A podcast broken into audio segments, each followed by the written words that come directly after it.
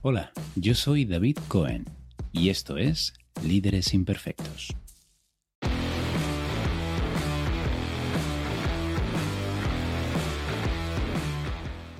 Bienvenidos a este episodio 5 del podcast que existe para aquellos que piensan que gestionar personas es la parte más difícil de su trabajo. Lo hemos titulado con un puntito de ironía, Cómo triunfar con una empresa tóxica.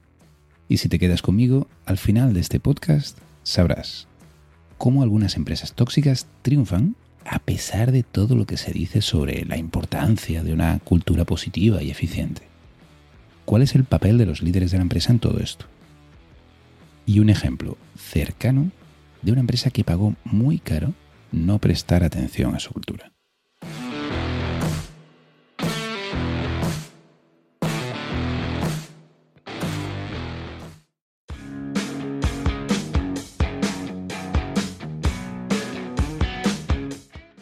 Julio, 40 grados a la sombra, en un centro industrial de cuyo nombre no quiero ni acordarme. Acababa de salir de una empresa que había multiplicado sus resultados en los últimos tres años y en la que pude charlar pues, con varios directivos y equipos. Me senté en mi coche y mientras dejaba que el aire acondicionado enfriara un poco, solo podía hacerme una pregunta. ¿Cómo diablos lo hacen? ¿Cómo una organización sin, confianza en la dirección, sin compromiso de los trabajadores ni visión a largo plazo, ¿cómo pueden tener tan buenos resultados? Y el hecho es que como aquella, hay muchas empresas que parecen ignorar las leyes de la gravedad y de la física y siguen creciendo a pesar de su ambiente claramente tóxico. ¿Cómo es posible? Esta es una de esas preguntas que nos torturan a aquellos que nos dedicamos a predicar y a fomentar las culturas de alto rendimiento. Porque francamente, bastante trabajito cuesta generar ese ambiente positivo, de confianza, orientado a resultados. Y si no es necesario hacerlo para conseguirlos, para conseguir esos buenos resultados, pues oye, quizá podemos invertir nuestro tiempo y nuestro esfuerzo en otros sitios. Pero en fin, como dijo Jack el Destripador, vamos por partes. Primero, vamos a adelantar la respuesta a la pregunta que planteamos en el título. Y luego exploraremos las causas de, este, de esta paradoja o este dilema. ¿Cómo triunfar con una empresa o en una empresa tóxica?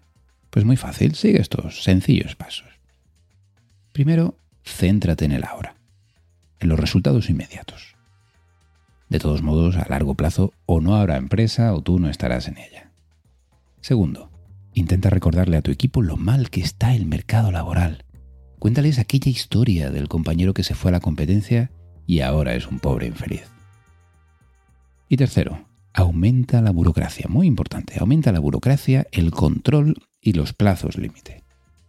Y cruza los dedos para contener las bajas por ansiedad.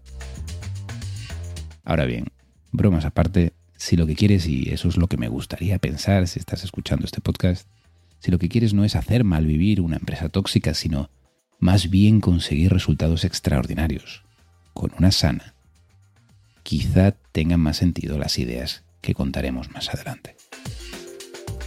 Pero antes de eso, ¿cómo lo hacen? ¿Cómo tienen éxito a pesar de toda la teoría? Bueno, en mi opinión, hay varios factores a tener en cuenta. Primero, solo medimos en el corto plazo. Ya sabéis, el virus del mundo moderno, el cortoplacismo. La política no puede ver más allá de cuatro años, las empresas de sus resultados anuales y si están cotizadas trimestrales, y los equipos y profesionales viven según los tiempos que marcan sus variables, que pueden ser hasta mensuales o incluso semanales.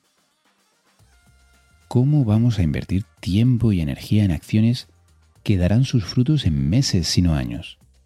Muy simple, no lo hacemos. Y parece que no ocurre nada, ¿eh? que los euros siguen llegando. Pero si nos tomamos un momento para ampliar el zoom, ampliar el foco, vemos que un 60% de las empresas no sobreviven más de 5 años.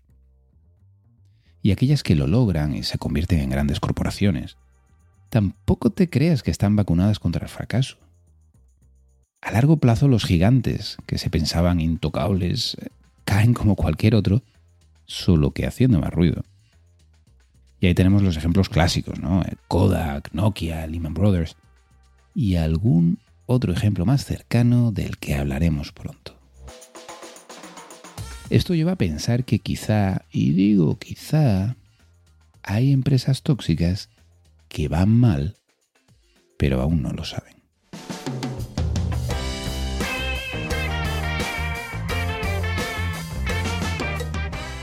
Dos. La crisis o las crisis y la falta de opciones. Segundo factor que explica por qué algunas empresas tóxicas tienen éxito. Pues parece evidente que el mercado laboral, cada vez más duro, influye en la importancia que se da o no a los empleados y al clima en la empresa. Ante la falta de alternativas, los profesionales aguantan, pues como decimos por aquí, carros y carretas. Aguantan lo que de otro modo no harían. Afortunadamente, bueno, al menos en nuestro país, hace algún tiempo que vemos la tendencia a cambiar. Y esto son malas noticias, malas noticias para según qué empresas. Aquellas que no han hecho los deberes y han basado su política de recursos humanos en la falta de opciones de sus empleados, pues ahora tiemblan viendo la procesión de aquellos que salen por la puerta. Porque obviamente los primeros en irse son los mejores. Y además, suelen hacerlo con la competencia que duele el doble.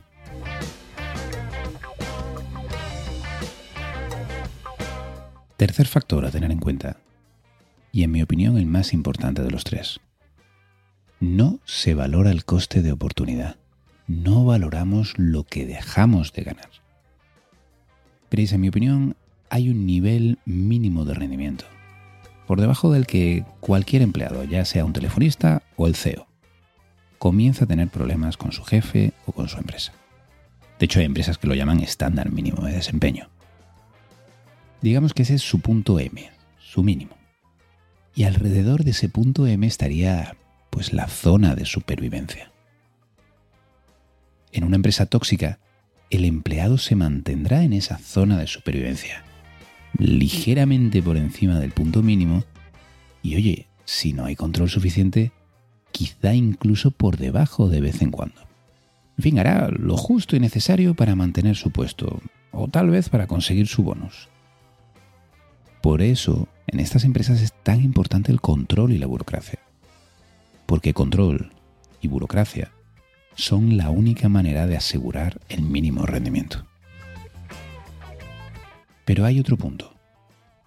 Llamémosle punto G, de genial. Esa, esa es la medida del máximo potencial. Aquello que podría hacer, que tú mismo podrías hacer, si realmente pusieras el 110% de ti mismo en tu trabajo.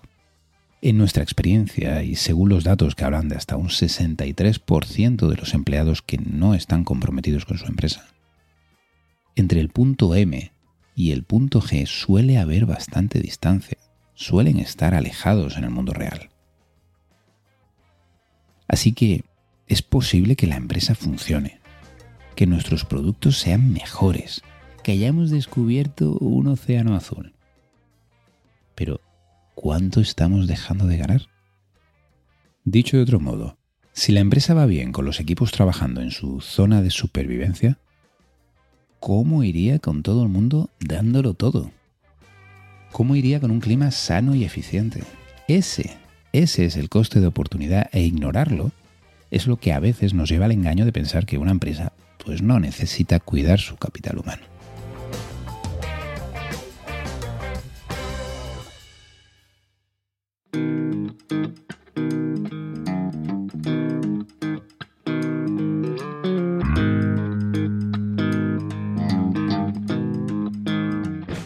Y ahora que hemos visto estos tres puntos, estos tres factores que son el cortoplacismo, el mercado laboral y no tener en cuenta el coste de oportunidad, me voy a mojar. y vamos a hablar de una empresa en la que podemos aterrizar estos puntos. Un ejemplo que hemos tenido aquí en España y que durante años, la verdad, hizo que me planteara qué pieza del puzzle me faltaba. Hablo de Abengoa.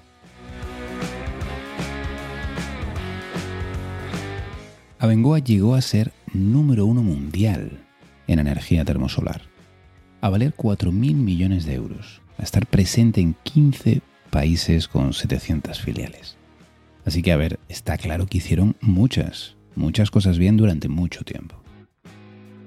Y por otro lado, estaba esa fama de cultura tiránica, de maltrato a los empleados. Su sede en el campus de Palmas Altas, en Sevilla, era conocido como Palmatraz, por algo. Según me han contado profesionales que lo vivieron de primera mano y con quien he hablado preparando este episodio, obligaban a los empleados a comer en la cantina de la empresa, no les dejaban salir en su hora libre. Las horas extras se daban por sentado, e incluso esto se decía claramente en las entrevistas de trabajo. Pero no se toleraba el más mínimo retraso. Si alguien se había encontrado con un atasco por un accidente de tráfico, por ejemplo, tenían que aportar fotos para demostrarlo. ¿Y el liderazgo? Según me cuentan, la dirección estaba en una especie de torre de marfil donde ni se pedían ni se admitían opiniones contrarias.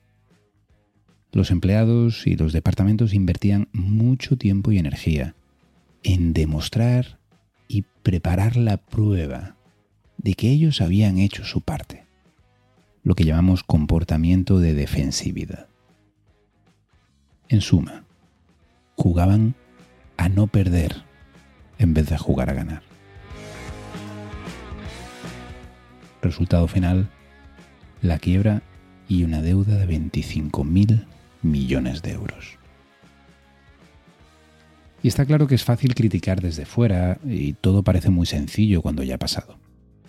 Tiene mucho, muchísimo mérito crear y hacer crecer una organización de ese tamaño y esa complejidad.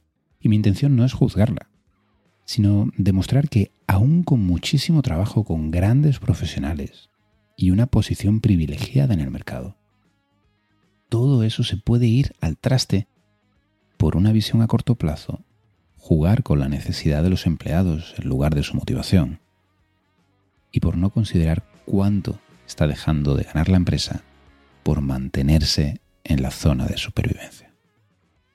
En fin, este es un ejemplo claro de que, como decía Draker, la cultura se come a la estrategia para desayunar.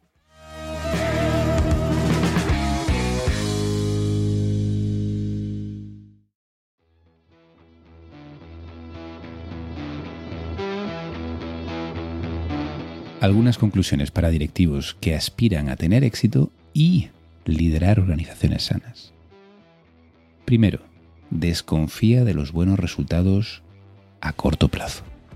¿Es la cultura actual suficiente para mantenerlos a largo cuando las circunstancias cambien? Si los líderes no piensan en el futuro de la empresa, no esperes que el staff lo haga. Segundo, ya sabes lo que dicen, dales a tus empleados recursos para poder irse y motivos para no hacerlo. Si tus empleados se están yendo, recuerda que la causa más probable eres tú. La primera causa para abandonar una empresa es la relación con el jefe directo. Y si no lo están haciendo, pregúntate con frecuencia, si pudieran escoger, ¿se quedarían? Tercero, asume, y esto es lo más duro de todo, que la brecha entre el punto M el mínimo desempeño y el punto G de genialidad da la medida de la efectividad del liderazgo. Hasta en un 70% del rendimiento de los empleados depende de sus líderes. ¿Tu gente podría estar haciéndolo mejor? Entonces tú también.